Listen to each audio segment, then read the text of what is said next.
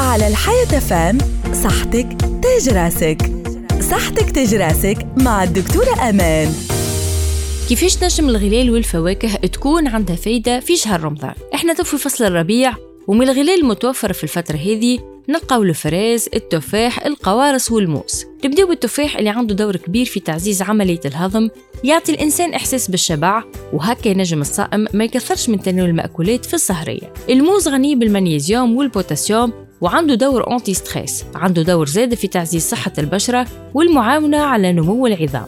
الفريز غني بالماء والألياف وينجم يكون عنده دور كبير في عملية الهضم. الفريز زادة ما فيهوش برشا سكريات لكن غني بالعديد من المكونات الضرورية للجسم كما الفيتامين سي والفيتامين بي 9 ما ننساوش الفواكه الحمضية كما البرتقال يحتوي على كمية كبيرة من الفيتامين سي الفوسفور والكالسيوم والألياف اللي تعاون على عملية الهضم. صحتكم أمينة بنديكم وشهية طيبة. على الحياة فام صحتك تاج راسك. صحتك تاج راسك مع الدكتورة أمان.